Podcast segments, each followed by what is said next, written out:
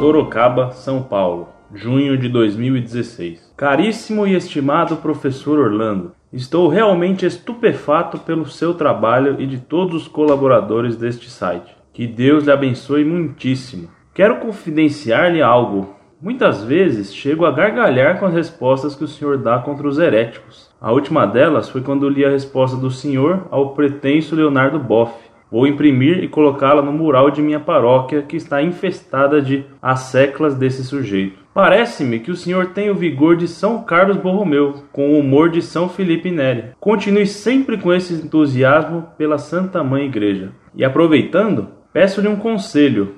Quero sempre encerrar minhas cartas com a frase sempre fiel ao Papa ou fidelíssimo ao Papa. Será que é muita pretensão? É que eu amo tanto o Papa, eu sei que sou pecador, mas me esforço para viver o que o Senhor nos fala através do primado de Pedro, a esperar uma resposta ou correção.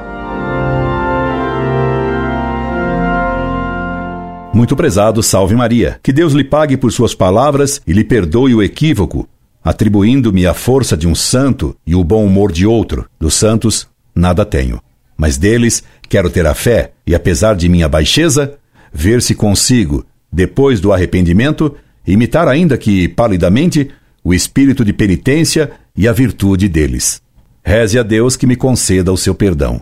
Creio que seria muito bom que você encerrasse suas cartas com a frase pela qual você manifesta sua devoção e adesão ao Papa, e depois procure viver cada vez mais profundamente essa fidelidade ao Papa. Escreva-me quando precisar. Incorde Jesus Semper, Orlando Fedeli.